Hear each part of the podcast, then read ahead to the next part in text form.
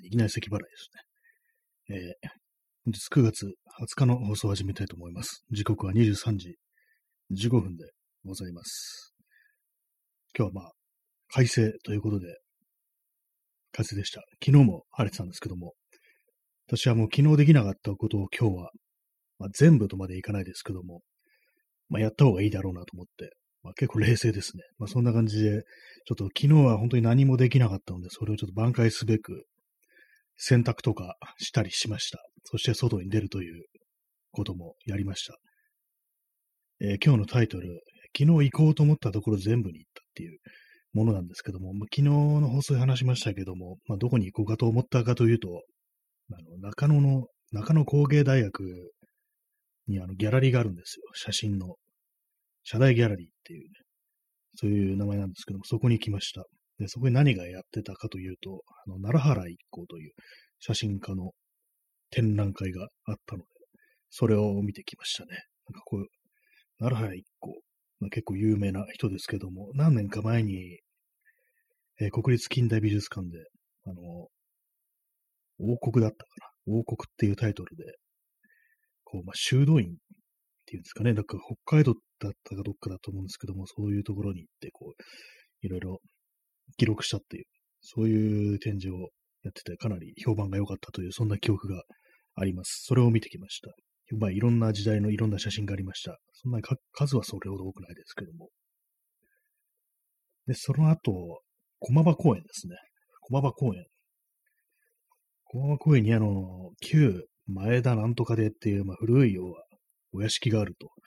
そういうのがあるんですけども、まあ、それは時間が間に合わなくって、中は見れなかったんですけども、まあ、その場所まで行ったということで満足して帰ってきました。まあ、一家みたいな感じで。つい家を出た時からまあ、すぐ間に合うわけはないと思ってたんですけども、まあ、その近くまで行ってね、ここにあるぞっていうことが分かったんで、まあ、それはもういいやっていう感じで、まあ、帰ってきたんですけども、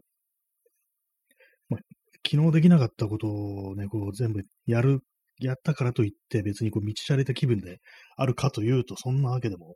ぱりないですね。昨日、あの、シーツ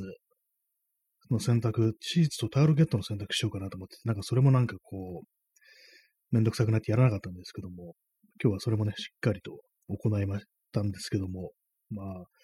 だからといってって感じですね。はいね、そんな感じでもう別特にあの、外出てね、こう思うこともあまりないんですけどもね。まあ、どういうとこ行ったかというと、まあ、中野工芸大学はその山手通りというところがね、ちょっと入ったところにあるんですけども、まあ、駒場公園っていうのはその駒場ってところにあって、それはあの、目黒区ですね、区で言うと。なんかちょっとローカルな話になってしまってるんですけども、目黒区にあるんですけども、結構ですね、あの、地図を見ると、その代々木上原の南ぐらい、南あたりにあるんですけども、なんかその辺が、あの、もうすでに代々木なんだ、代々木じゃないや、目黒なんだっていうのは、目黒区なんだっていうのが結構不思議な感覚がありましたね。それはあの、初めて気づいたんですけども、なんかどうも私の中でこう、目黒、代々木ってつく地名っていうのは、こう、新宿区っていうイメージがあるんで、まあ、実際にはね、こう渋谷区だったりするんですけども、なんとなく私の頭の中では、やっぱりこう、あれなんですよね。あの山手線で新宿の次が代々木だから、なんか新宿区っていう、そんな、なんかいい加減なイメージってものが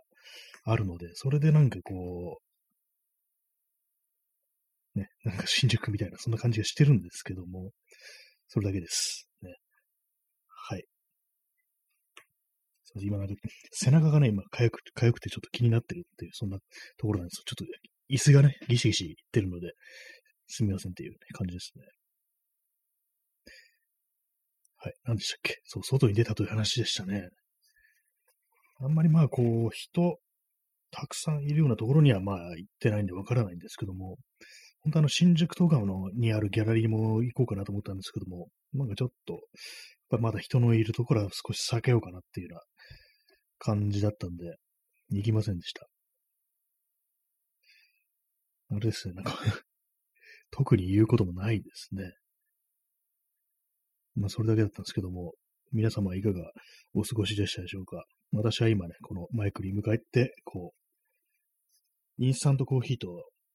あと紅茶ですね。紅茶じゃなくて、紅茶にあのハーブを加えたというね、なんか謎の飲み物を飲みながら、こういうね、ことをやってるんですけども、あ、トリプル X さん、五目ご飯ありがとうございます。ね、結構まあ季節って感じになりましたね。五目ご飯って、なんか割となんかこのラジオトークずっとあるような気がしますね。あんま結構季節っぽい、季節限定っぽいですけども、なんか謎に五目ご飯が常にこう準備されてるっていうような、そういう不思議なサービスだな、なんていうふうに思いました。五目ご飯ありがとうございます。ね、まあ、そういう感じで、まあ、外出たんですけども、なん、なんかこう、いろんなとこもい、いろんなっていうか、まあ、その、道中でちょっとね、こう、のんびり歩いてみたりもしたんですけども、今日はあんまり写真、ね、カメラ一応持ってたんですけども、あんまりこう撮れませんでしたね。途中であの、代々木上原というか、富ヶ谷ですね、富ヶ谷近辺通ったんですけども、結構ね、そう、富ヶ谷といえばね、まあ、一部のね、人たちからすると有名というか、まあ、安倍晋三が住んでるっていうね、そういうのがあるんで、私もね、そういうことを思い出すんですけど、近く行くと、結構ね、まあ、景観とか前は多かったりしたんですけども、で、まあ、あのー、あの辺って結構その商店街っていうか、結構まあ古い、ね、古くから住んでる人たちっていうのは結構いそうな雰囲気の、まあ、街ではあるんですけども、これがなんか普通にね、こう、普通の街だったら、政治家とかがいるような街でなければ、なんかこう、ここ結構、ね、いろんな店やっていい感じだなっていうふうに思うんですけども、それがね、なんかやっぱりこの政治的な印象というものが非常にこう強く、自分の中でね、結構強くなってるっていう感じで、で前もなんか普通に歩いてたら歩いてたら、こう、職質されたなんていうね、そういうこともあったんで、なんかあんまりいいイメージがないんですよね。その街全体になんかこう、いいイメージがないっていうところはあるんで、そんな感じでなんか街並み自体はね、結構、割となんか雰囲気あるというかね、こう、まあ東京の風景だなみたいな、そういう感じで嫌いじゃないんですけども、なんかこう歩いてて愉快な気持ちになるかというと、全然そういうわけではないっていうね、そんなところがありますね。割となんかこう、やっぱりあれですね、そう街そのものの単なる単純にこう目に見える風景だけじゃなくて、そのなんか裏にあるものみたいなものを常に想像しながらこう歩いてるっていうような、そんな感じになってるんで、なんか本当にこうシンプルにね、散歩っていう感じで楽しめる人間ではなくなってるな、なんていうようなことをね、ちょっと考えてしまいますね。やっぱりそうなんですよね。あの辺はなんか、こう、どうしてもね、その政治的なあれを考えてしまうっていうのがありますね。で、あとすごいんですよね。あの、代々木、代々木じゃない、なんて、あの、西原、西原っていうのかな、その辺は。ちょっとあの、いい加減ですけども、かなり。そこがですね、結構その高低差がすごいあるんですよ。まあ、幡ヶ谷の方からそう南にこう下っていくっていう感じで、そこからなんかずっとね、こう、坂みたいになってて、それが私はまあ結構ね、そのあの辺あんま行かないんで、ね、初めて気づいたんですけども、かなりの高低差ですね。私、高低差になるところっていうと、東京で、まあ文京区っていうイメージがあったんですけども、なんかそれよりもずっとなんかかなりね、こう、これまるで山だなみたいな感じがしましたね。こんなにここ、こうね、こう、歩くの大変だったかみたいな感じだったんですけども、不思議なもんですね。はい。えー、コーヒーを飲みます。今日初めてコーヒーのコーヒーですね。昼間紅茶、夜はコーヒーって普通逆じゃないかっていううな気がするんですけども、はい。やっぱりこう、あまりにもこうね、昨日とかでもそうだったんですけども、あまりにもちょっと不健康な暮らしを送ってるということで、少しちょっとね、元気がなくなってきたなっていう感じなんで、ちょっとまともな、まともななんかこう、食生活というか、ね、そういう、ね、食べ過ぎ飲み過ぎを控えようなんて、そんな気持ちに少しなってきましたね。えー、P さん、紅茶の方がカフェイン多いらし多いらしいですよ。え、そうなんですか？ちょっとびっくりしました。これはもう衝撃の事実ですね、これ。多いんですね。なんか、でも言われてみればなんか紅茶、いつもコーヒーばっかり飲んでて、で紅茶飲んだ時になんかうまいなっていうふうに思うんですけども、えとしてはそれはカフェインが多いからだったんではないかみたいなことを、ちょっと今ね、思ってしまいました。あ、そうなんですね。なんか、よくなんか眠れなくなる。まあ、でもあれですね。多分、コーヒーの方が胃に胃に対する攻撃性はコーヒーの方が強いっていう、そういうところでなんとなくそのカフェインが少ないっていうふうに思っちゃったのかもしれないですね。なるほど。まあ、紅茶でもね、まあ全然眠れなくなるなんて話は聞きますからね。ちょっとそれはあの、ちょっと誤算でした。確かに、あり得る話です。ね、胃には多分、その紅茶の方が優しいっていう、そういうことなんですかね。はい。そうかっていう感じになってしまいましたけども、まるで逆のことをやってましたね。まあ、今、傍らにはね、その、紅茶と、紅茶にハーブを加えたものと、えー、コーヒーとね、両方もうダブルで揃ってるんで、もう終わりの風景ですね、これは。えー、P さん、今調べたら完全に嘘知識でした。あ、嘘なんですね。あ、ど、そうなんですね。どうなんですかね。でもど、なんか、どっちもそんなに変わらないっていうのが事実なんじゃないかなってことをね、ふと思ったんですけども、わからないですよね、いまいち。えー、クジャドリさん、一番多いのは玉露。ああ、そうなんですね。玉露お茶、お茶ですよね。緑茶っぽいやつ。ええー、って感じですね。あんまこう、お茶を、そういうね、緑茶を飲んで、こう、具合悪くなるとか、まあ、眠れなくなるっていうようなことなかったんで、あれなんですけども、意外なところですね。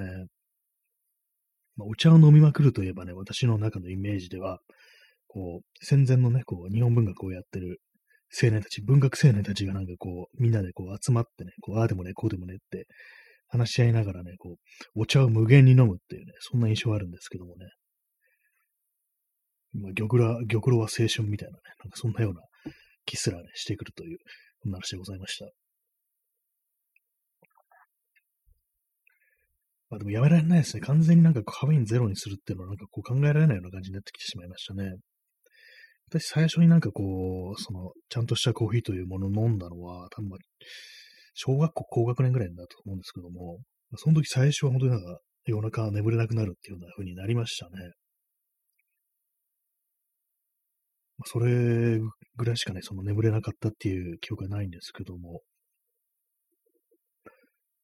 まあ、その大人になってから特にカフェイン由来でこう眠れないっていう感じのことはないんですけども、ただその中途覚醒っていうものには割となんかカフェイン関係してるような気がしますね。やっぱりこう普段からずっとなんかコーヒー飲むのを繰り返してると、やっぱりこう変に早く目が覚めてしまうっていうのは割にあったりするような、そんな感じがしますね。今日もそんな感じであの目がね、ふっと覚めてしまったなんていうことがあったんですけども、早い時間に。結構まあ、睡眠の質みたいなものはやっぱりこう良くない影響があるかななんていうふうにやっぱ思ったりしますね。はい、えー、カフェインの話でした。まあ、でも日本人はなんかカフェインに強いって言いますよね。白人に比べたらなんかカフェインに強いからっていうようなこと話を聞くんですけども、まあ、どうなんだかって感じですね。えー、ね、今日のあの、タイトルの画像なんですけども、これはですね、あの、サイモン・フミというね、漫画家の、あの、あれなんですよ、ストレートに、あの、漫画性欲でね、こう検索したら、なんかヒットした漫画で、まあ、画像検索で、まあ、一コマだけ引っかかったんで、まあ、このどういう漫画なのかよく知らないんですけども、まあ、その、この書いてあるね、男がなんかこう、女の人とね、ホテルに入るとところでね、そう車の中でね、何時間ぐらいですかみたいな、なんかそういう話をしてるんですけどもね、そのコマですね。まあ、これがあの性欲に取り憑かれた男の顔かってなるとちょっと微妙なところなんですけども、なんかそれをね、ちょっと取り繕って冷静ぶってるっていう感じでは、まあ、結構ね、まあまあのね、こう、セクシャルなね、顔なんじゃないかなっていうふうに思いました。ね、まあ、何を言ってるのかわかんないですけども、そもそもなんでそんなね、顔ばっかりをね、こう抜き出して、いろんなとこからね、持ってきてね、書いたりするんだって話ですけども、その人間っていうかね、その男というものがそういうものに支配される瞬間っていうのが、なんか非常にこう特有の目つきをしてるなんていうね、ことを書いてるね、言ってる人がいて、なんかそれがどうも面白くって、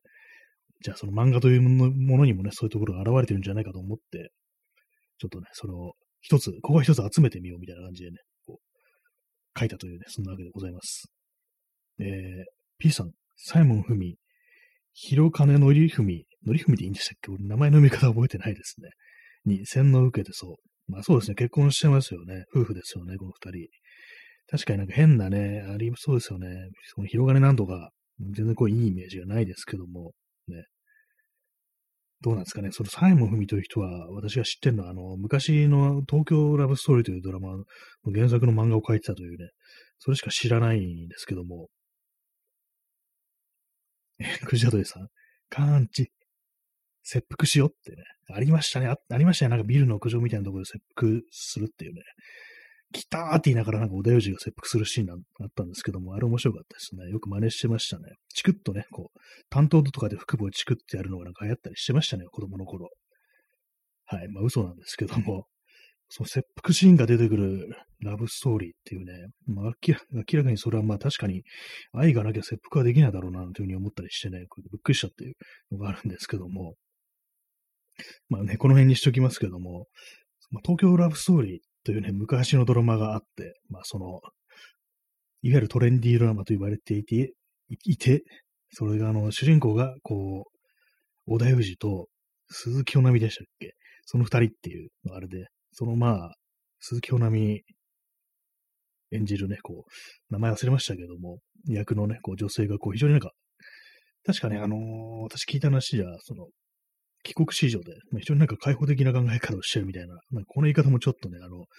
っと偏見みたいな感じっぽくね、あれなるかもしれないですけども、そういうキャラクターなんで、こう、あっけらかんとそういうことを言うっていう、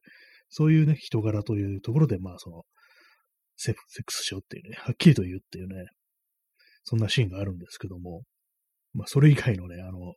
前後の文脈とか一切わからないので、その他の、どういうドラマかもよくわからないんですけども、まあ、昔そういうのがあったらしいです、そのセリフだけ私は本当知ってますね。感、感知っていうとね、なんかこう、あれですね。猪木漢字を思い出してしまいますね。しかし、このこのドラマのね、おでじ役の人が、もう確か漢字っていう名前だから、こう、漢字っていう風に呼ばれてるみたいな、なんかそんなようなあれだと思うんですけども、猪木も漢字だったよなと思って、で前も話しましたけども、そのジャイアント馬って猪木のことを、カンちゃんって呼んでたっていう、本当なのかなっていうふうに、なんか漫画で読んだんですよ。昔のそのプロレス漫画で。なんかカンちゃんって呼んでたような記憶があるんですけども、どうなんですかね？猪木、猪木どうなんですかね？なんか猪木、あの、ちょっと一瞬入院してて、なんか結構やばいんだよみたいな感じになってたみたいですけども、結構その元気になって、またなんかあの、ルックスが猪木っぽくな、戻ってきてるっていうのを聞いたんですけども、なんかこう人が元気になってるっていうのはなんか割とこう、まあいいことだななんていうふうに思いますね。ただ猪木という人柄についてはなんか私全然こう知らないんでね、まあ、ひしたらなんかこう、なんだあんなのっていうような風に思う人も結構いるのかもしれないですけども、あんまりこうそのプロレスというか、ね、よく知らないのでっていうね、ことを思い出しますね。他に知ってるのはこう、まあ、猪木が昔、力道山の弟子だった頃、付き人だった頃に、こうね、靴べらで頭をね、こう、バシッとね、叩かれて、その時になんか本当、殺してやるかと思ったなんていうね、そんなこと言ってたっていうの、それも漫画で読みました。私のプロレス知識は全部漫画なんで、すべてが漫画なんで、本当になんかすごい技を繰り出すっていうふうに思ったりしてますね。頭からまあね、こう、マットにね、リングのマットに落下しても平気な顔してるっていうね、そういうめちゃくちゃなイメージがあるんですけども、多分現実のプロレスは違うんでしょうねっていうね、そのくらいのことしかわからないですね。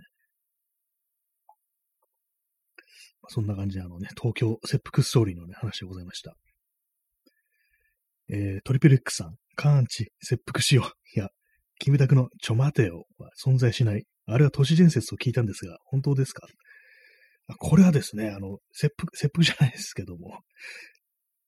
これ多分セックスってこのコメントに書けないんですかね、としたら。カーンチセックスしようは、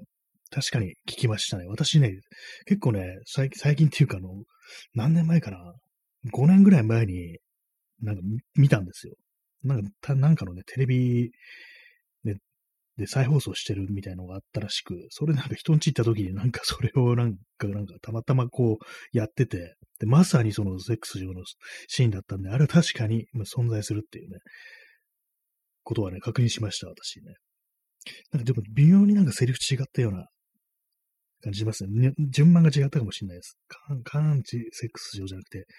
もう少しね、なんか、こう、違ったなんかニュアンスだったような気もするんですけども、やっぱ、キムタクのちょ待てよはね、私もちょっとね、知らないですね。可能性ありますよね、そういうのって。なんか、実は言ってないみたいな話って、そう有名なね、こうドラマとかではね、割になんか、ありますよね。ちょ待てよね。なんか言ってそうだけどどうなんだろうっていうね、感じありますけども、キムタクのドラマほとんど見たことないんで、それはちょっとね、難しいですね。確認するのが。えー、クジラドリさん、えー、ブライトさんは本編では弾幕水曜とは言っていない。ああ、もうガンダムのね、ブレード艦長ですね。あ、そうなんですね。弾幕薄いよ。確かになんか、私もそのガンダム全部見てないですけども、そのままストレートに弾幕薄いよっていうのは、言ってないような、確かに私聞いたことなかったような気が気がしますね。ただ、何やってんのっていうね、のは結構言ってた気がします。ね、この間、あの、ちらっとその、YouTube で、あの、逆襲のシャアのなんかワンシーンみたいなの少し見てたんですけども、なんかね、何やってんのとかなんか言ってたような気がしますね。ブライド艦長は何やってんのは前言ってるってイメージありますね。私の中で弾幕薄いよよりもなんか何やってんのっていうね、そのイメージがありますね、割と。はいね。ちょっと前にあの、ガンダムユニコーンもね、見たんですけども、その時はなんか何やってんの出てこなかったような気がします。まあ出番が少ないからっていう、あれかもしれないですけどもね。はい。というわけで、結構ね、言ってないセリフ集っていうのを集めるとたくさん出てきそうですよね。ちょっと面白いかもしれないですね。そういうのをね、いろいろ集めてみるっていうのも。えー、チャンスタン。チャンスタンって言っちゃいましたね。チャンスさん。えー、さっさばありがとうございます。ね、いいですね。この無造作にこう散らばったこう、さっさばっていうのはな、なんとなくこう、反社会的ななんかものを感じさせるようなところありますよね、これ。結構非合法な手段で手に入れたのではみたいなね、なんか、どこかの銀行を叩いてゲットした大金みたいな、そういうになんか、風に見えるんで、結構ね、面白いんですよね、これが。はい、えー、トリプル X さん、延長して、はい。なんか今日不思議ですね。私もなんかちょっと延長しようかな、なんていうふうに思ってたんですよね。不思議なことに。やります。じゃあ延長します。でも延長延長チケットないんで、一旦ね、閉めてまた始めるという形にします。まあ、あの、ツイッターのにもあの告知しますので、そっちの方からね、来ていただければと思います。普通にこのアプリの通知でもいいんですけども、なんかこのアプリの通知遅いんですよね。普通に2時間ぐらい遅れてなんか通知書が来たりするっていうね、あるんでね、ちょっとあれなんですけどもね。え P さん、切腹シーンのある恋愛もの、三島由紀夫の夕刻、ああ、私もなんかね、さっきあの、切腹、切腹しようって、まずね、思い浮かんだのがやっぱ三島由紀夫でしたね。あ、夕刻は読んでないんですけども、それもなんかこう、あれなんですかね、心中的な感じでご夫婦で切腹するみたいな、あれですかね。なんかありそうですよね、確かに。結構その、なんか、夫婦、心中系のなんかその手のありますよね。私がね、ちょっと前にあの YouTube で昔の CM 見てたら、なんかね、ちょっと正確なタイトル忘れちゃったんですけども、なんか、夫婦特攻とかいうね、ちょっと衝撃的なタイトルですけども、まあ、夫婦で特攻するっていう、まあ、内容は、まあ、普通のね、特攻だったらね、軍がやるもんなんですけども、それも終戦間もない頃に、こう、多分ね、あの、満州とかね、ちょっと大陸の方の出来事だったと思うんですけども、これ確か実話を元にしてるみたいな話らしく、まあその、ソ連軍とのなんか、どうのこうのでね、こう、特攻するに至ったみたいな、なんか、まあ、戦争はね、終わってるにもかかわらず戦闘行為が継続されてたみたいな、なんかそんなようなことみたいで、まあ、それをね、多分ドラマ化したと思うんですけども、で、そのね、多分80年代だったと思うんですけども、まあ、夫婦で、こう、まあ、戦闘機のね、座席に乗ってるんですけども、で、まあ、空飛んでるんですよ。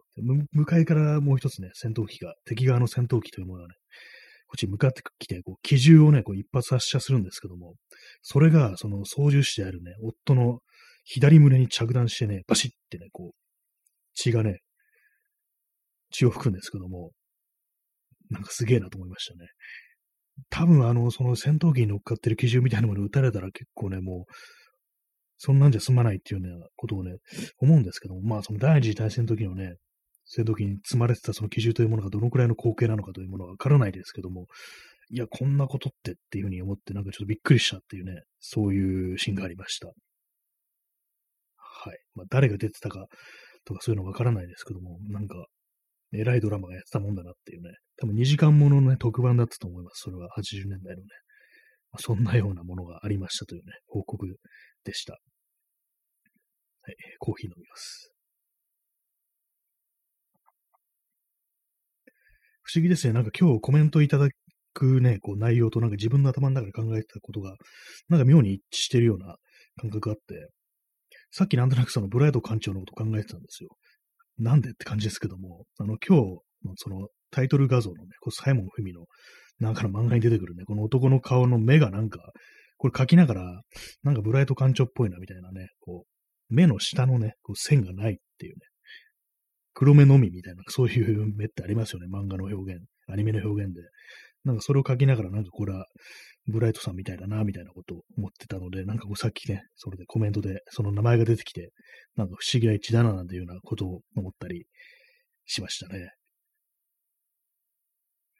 切腹シーン、切腹シーンっていうのはまあ、ないですけども、結構でも、ね、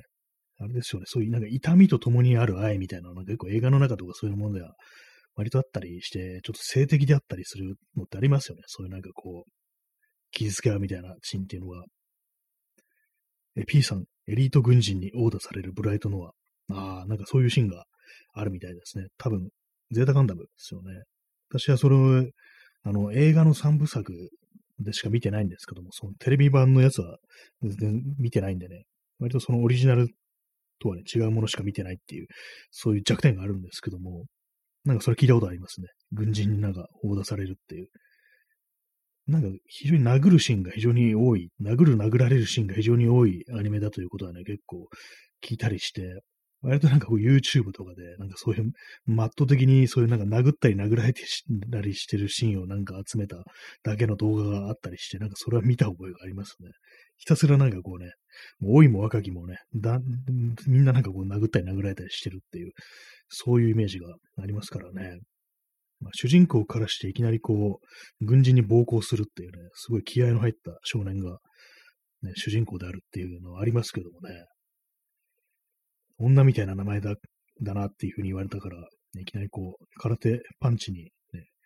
顎になんかこう、蹴りを入れてたような気がしますね。まあ、そういう非常に恐ろしい暴力というものがね、こう取り扱われてる、そういうアニメだというようなことは聞いております。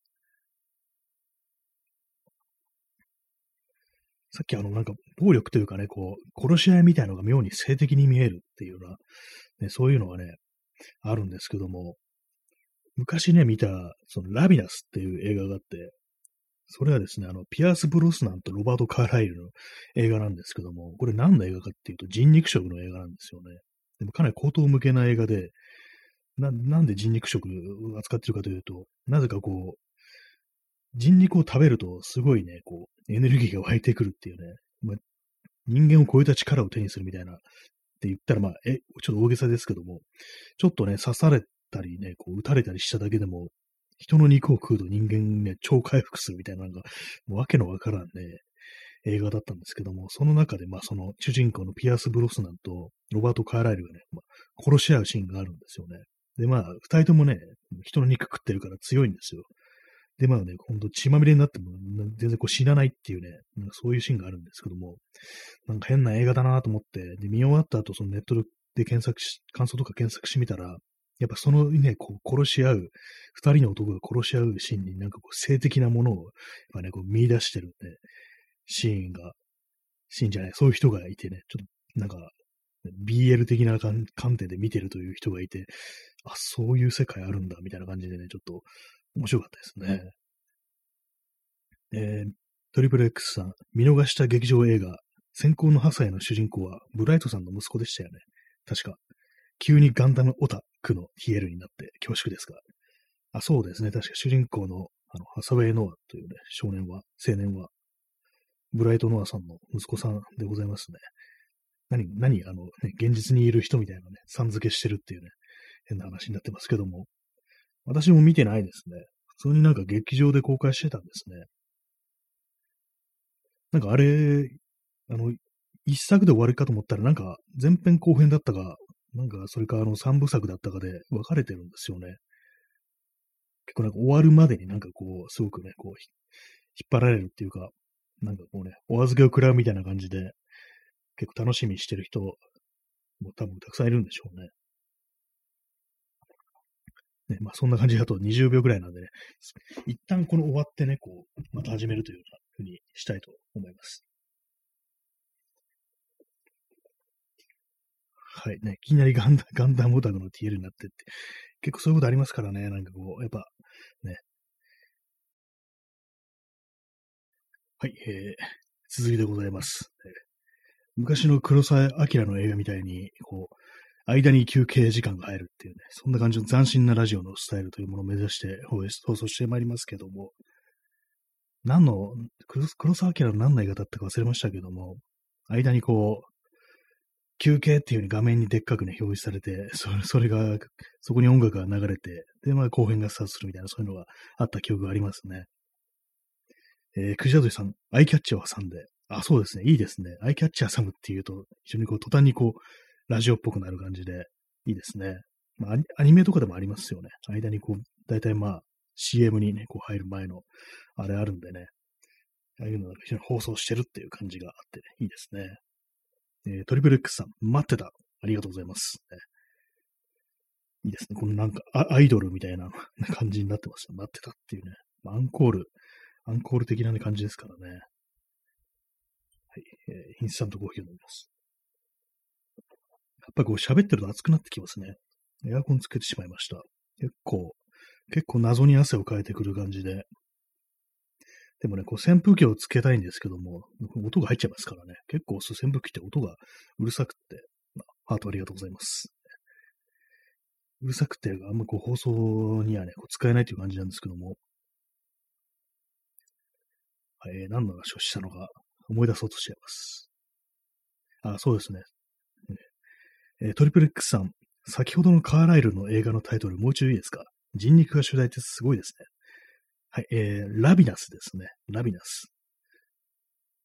なんですラビナスっていうタイトルなんかよくわかんないですけども、ピアース・ブロスナンが主演で、ロバート・カーライルがまあ敵役っていうね、そんな感じの映画なんですけども、多分ね、99年とか2000年とかそんぐらいの映画だったと思いますね。結構不思議な映画でしたね。なんかこう、まあ、ちょっとね、さっきあの、完全にネタバレしてるような感じになっちゃいましたけども、なんでなんでこんな映画を撮ったんだろうっていう確かね、その、監督が女性なんですよね。で、さっき言ってた、その、まあ、その二人のね、殺し合いになんか性的なこうものを見出してるというようなことをね、ネットで書いてた人も、確かね、その人も女性だったんですけども、なんかね、その、わ、わ、わかるっていうね、その監督がこういう映画撮ったのわかるみたいなこと確かね、書いてた記憶ありますね。まあ、相当前に読んだなんかブログの記事なんで、もう、なくなってるかもしれないですけども、なんかそれがね、非常にこう印象に残ってる感じで、すごくね、いい映画とか面白い映画っていうわけでもないんですけども、なんかその、その一点でもってなんか妙にこう、インパクトがあるっていう感じで、確かに他になんかこんなのあんま見ないよなって感じがありますね。人肉を食べると超人的な力を発揮するっていうね、なんかこう、よくもまあそんなと考えるなんて思ったんですけども、まあ結構ね、前ですからね。ロバート・カーライルというと、私、最近、最近というか、あの、ここ何年か前で見た映画なんですけども、セカンドカミングっていうタイトル、これ放題なんですけども、それがロバート・カーライル主演で、ロバート・カーライルが元ね、ミュージシャンで、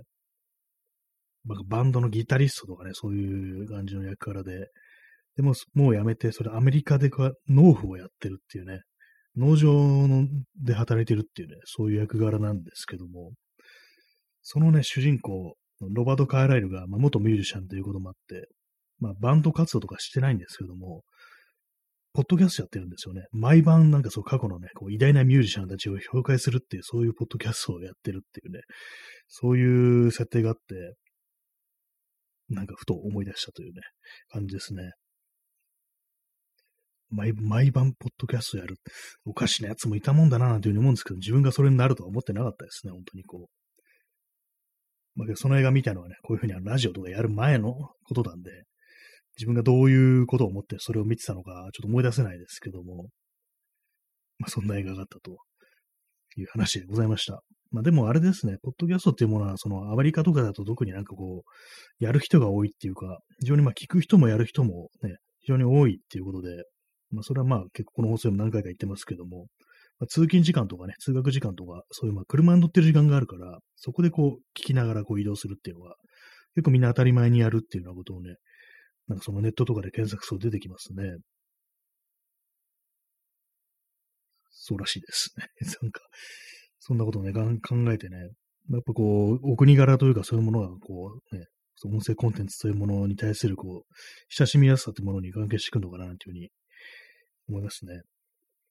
あ、えー、クジャドリさん、ピアス・ブロスなんじゃなくてガイ・ピアスみたいですね。あ、そうですね。あの、完全に勘違いしました。ピアース・ブロスさんじゃなかったです。ガイ・ピアスですね。ピアース違うぞっていうね、ややこしいですね。ピアース・ブロスさんは昔の007だっていうね、感じですけども、そうですね。確かガイ・ピアスです。ね。自分の頭の中で完全にガイ・ピアスが浮かんでたんですけども、なんですか、言葉がピアス・ブロスさんになってしまってました。ガイ・ピアスです。ガイ・ピアスとロバート・カーライルの映画です。えー、P さん、戦争の勝者が敗者の人肉食をすることで、その力を自分のものにするという信仰を持った地方があるという話を聞いたことがあるので、そのあたりからインプスパイアされたのでは。ああ、なんかそういうのありますね、確かに。自分の血肉とする、ね、相手の力を自分のものにするっていうのは、ね、結構なんか、よく聞いたりはしますよね。確かにどこだったかちょっとわかんないんですけども、その映画の、ね、舞台になってるのが、割となんか雪山っぽいね、感じなんですよ。雪山っぽい感じで、まあでもアメリカ大陸だったかもしれないですね。まあ、それこそその、白人たちがそのアメリカ大陸にやってくる前から住んでた人たちっていうことで、なんかその辺のまあなんか、ひょっとしたらそういうことがあったのかななんていうふうに思うんですけども、どうもそうらしいですね。確かにその手、その感じからね、こう、あるかもしれないですね。まあ、それをなんかこうね、男二人のなんか妙な関係みたいなものにちょっと昇華させたみたいな感じっていうのは結構珍しいかもしれないですね。人肉食の映画、人肉食の映画っていうと、まあ、どうしてもあれを思い出してしまいますね。このレクター博士っていうのを思い出してしまいますけども、あんまこういう感じでなんかこう、ストレートっていうかね、ストレートっていうかなんというかあれですけども、こういう形で映画にするのはまあ結構珍しいような、そんな感じがありますね。まあ人肉食タブーですからね、同族を食べるっていうのは本当になんかやっていけないことだっていうね、こう、あれありますからね。えー、トイプル X さん。私も故郷のニュージャージーからリバティシティへの週間高速道路でこの放送を聞いてます。ありがとうございます。あ、いいですね。ニュージャージーからリバティシティに行くまでの、ね、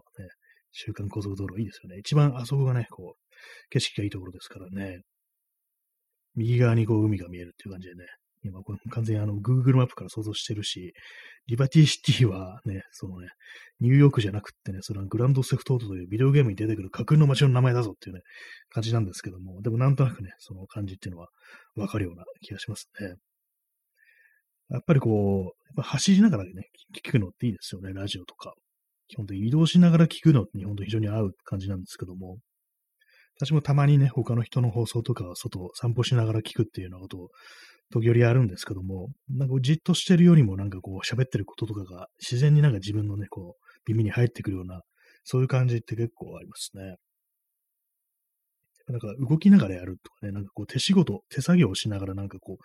耳から入ってくるコンテンツを聞くっていうのは非常にこう相性がいいっていう感じなんで、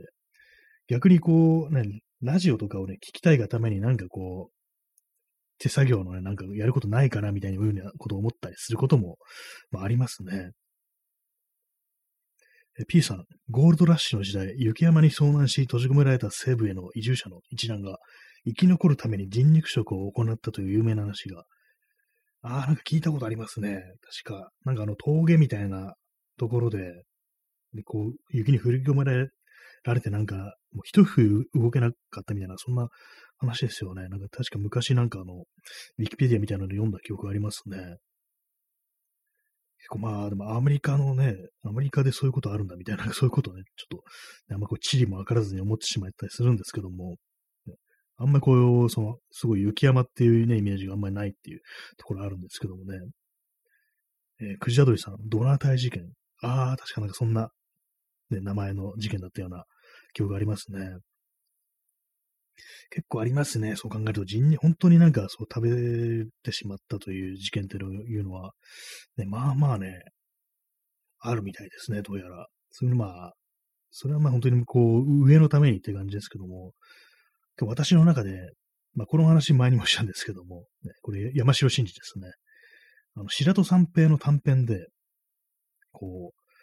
う、ある一家の父親が、まあ戦争帰りなんですけども、南方に行ってたっていうね、そういう、ね、過去があるんですけども、そのね、お父さんは、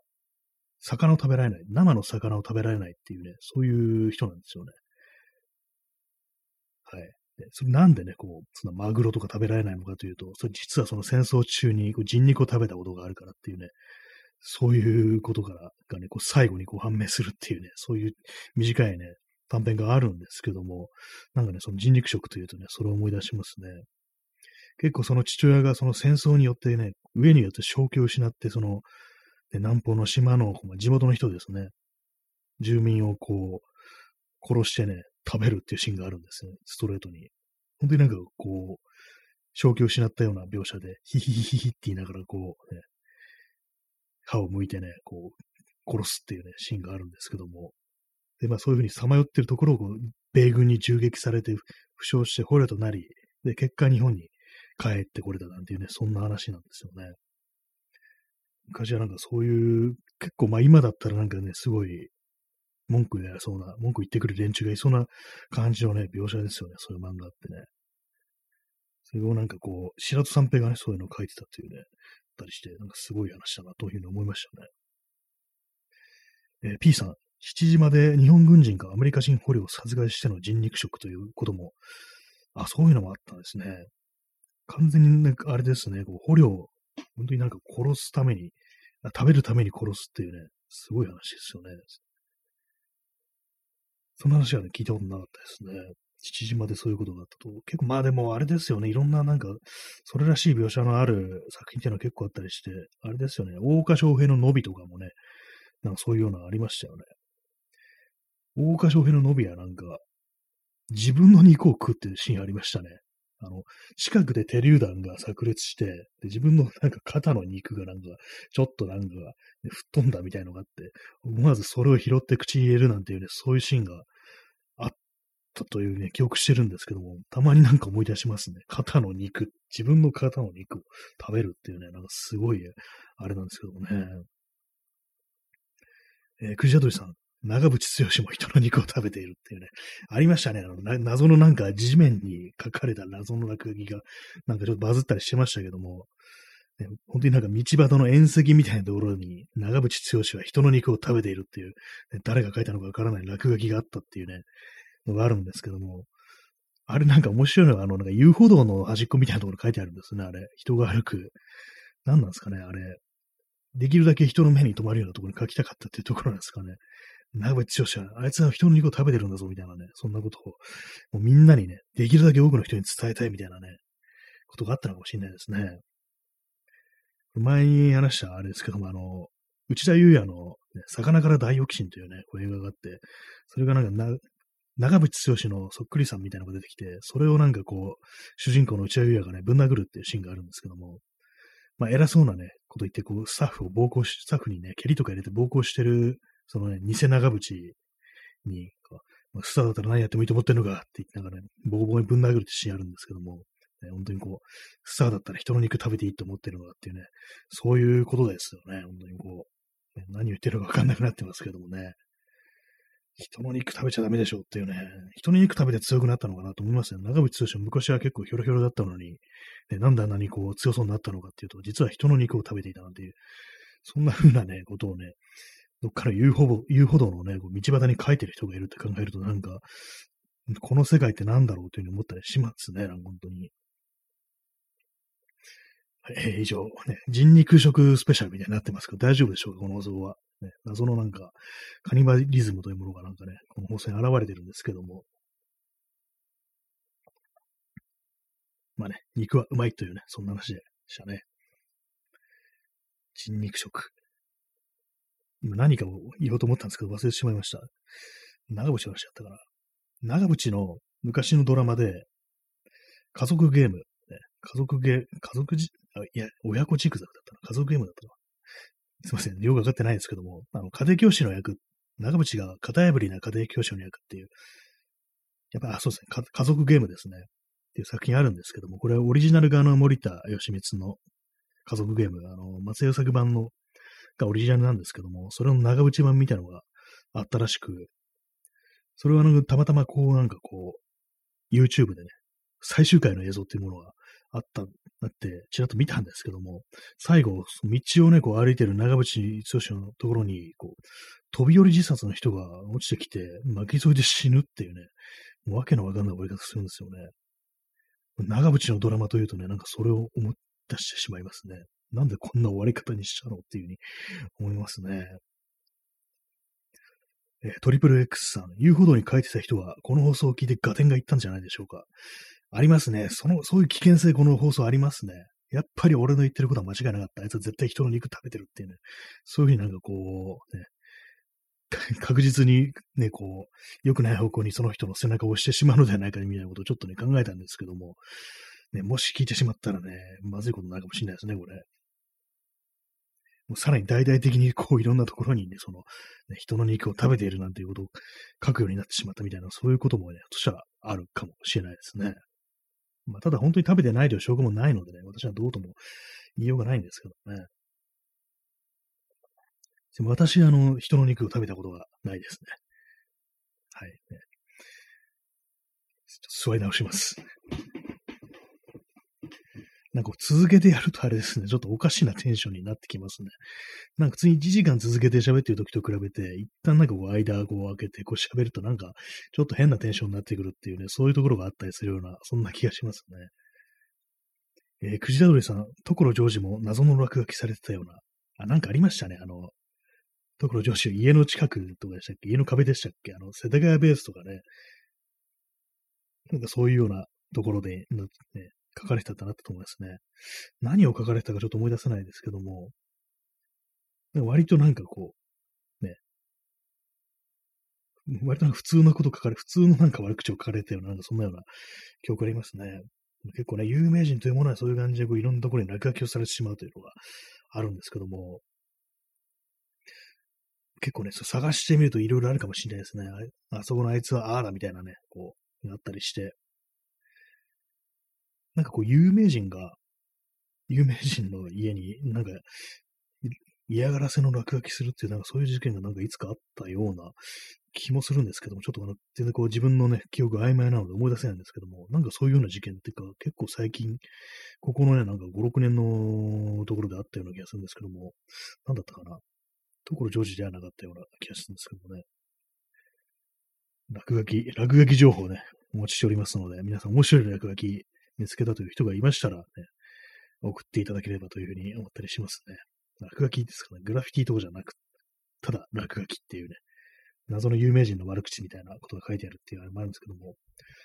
でもなんか昔に比べたらそういうなんか落書きみたいなものってあんま書かれなくなったような気がしますね。割とすぐ消されちゃうのかもしれないですけどもね。あとはまあ監視カメラというものが結構道端にも結構あるから、あんまりその辺のことでね、こう、すぐにこうね、人が駆けつけるみたいな感じになっちゃってるんで、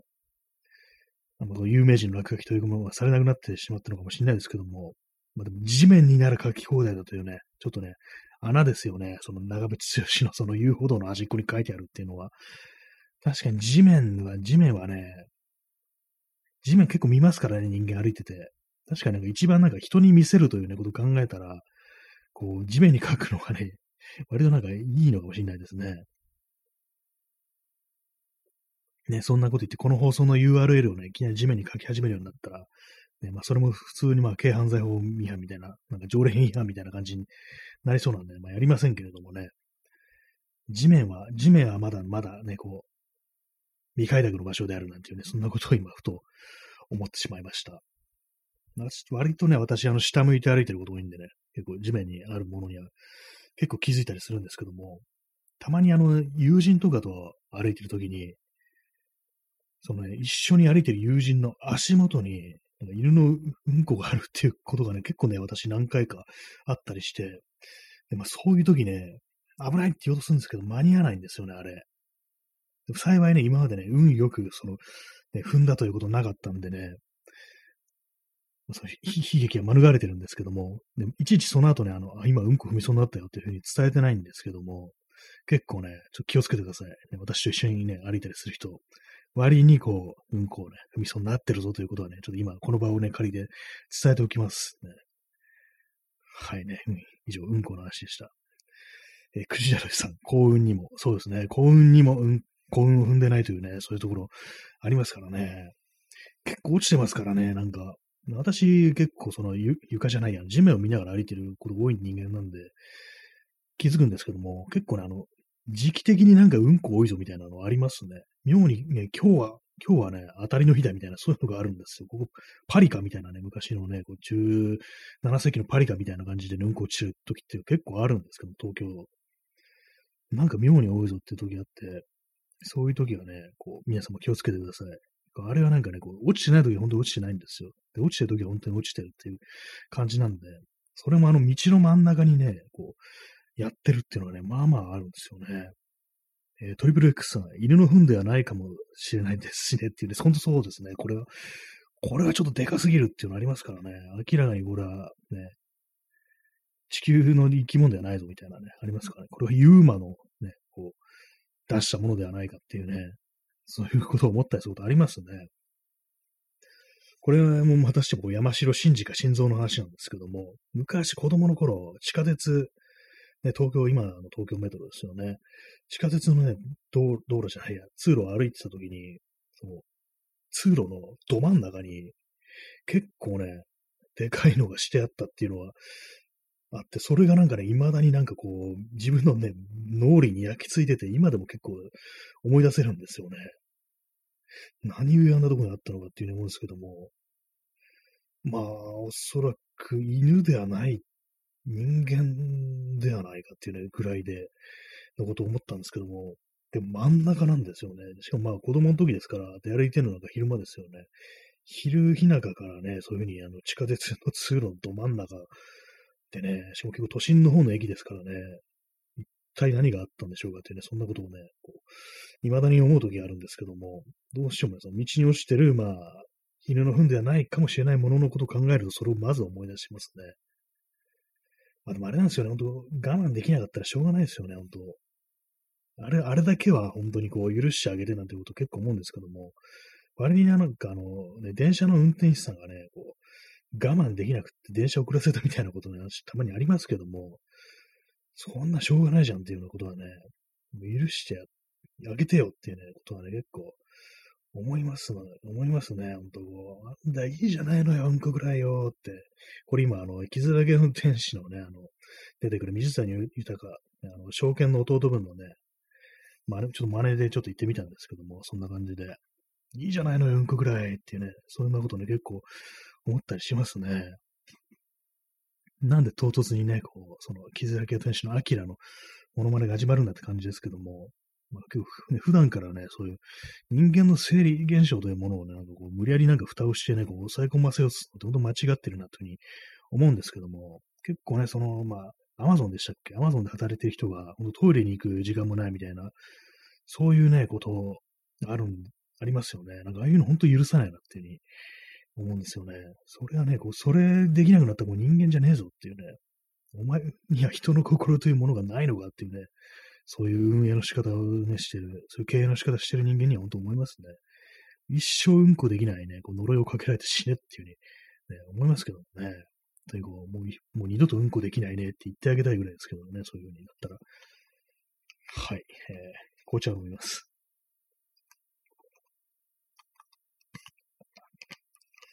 やっぱり本当おかしな感じになってきますね。人肉食の話とうんこの話でこんな盛り上がってる放送というのも、まあ2021年には珍しいんじゃないかなというふうに思うんですけども、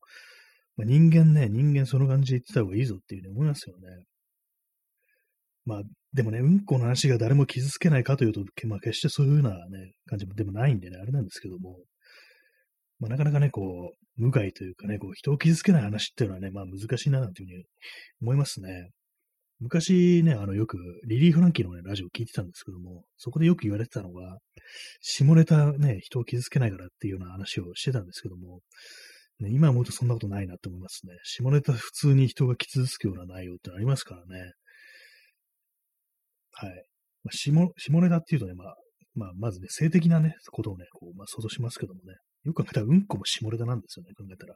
下の話ですからね。え、トリプル X さん、ソイヤ、ありがとうございます。いいですね、ソイヤ、祭り。今年は祭りができないね、夏ですからね。せめてこういうところでソイヤ、ソイヤ言ってこうなんていうね、ことを思うんですけどもね。ソイヤって何なんですかねなんか謎の掛け声ですよね。結構なんか祭りの時のワッショイワッショイとかね、